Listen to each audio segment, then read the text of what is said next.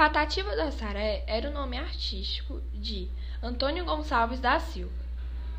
Nasceu em 5 de março de 1909 na cidade de Assaré. Foi um dos mais importantes representantes da cultura popular nordestina. Dedicou sua vida à produção de cultura popular, voltada para o povo marginalizado e oprimido do sertão brasileiro.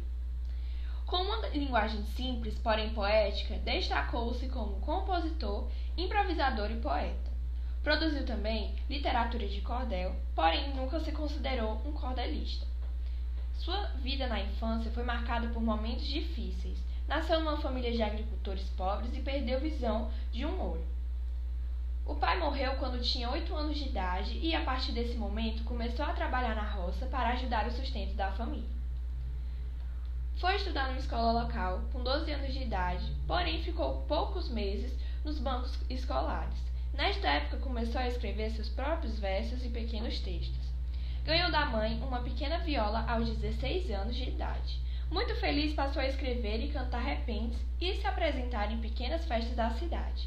Ganhou o apelido de Patativa, uma alusão ao pássaro de lindo canto, quando tinha 20 anos de idade. Nesta época começou a viajar por algumas cidades nordestinas para se apresentar como violeiro. Cantou também diversas vezes na Rádio Araripe. No ano de 1956, escreveu seu primeiro livro de poesias, Inspiração Nordestina. Com muita criatividade, retratou aspectos culturais importantes do homem simples do Nordeste. Após esse livro, escreveu outros que também fizeram muito sucesso. Ganhou vários prêmios e títulos por suas obras. Patativo do Assaré faleceu no dia 8 de julho de 2002 em sua cidade natal.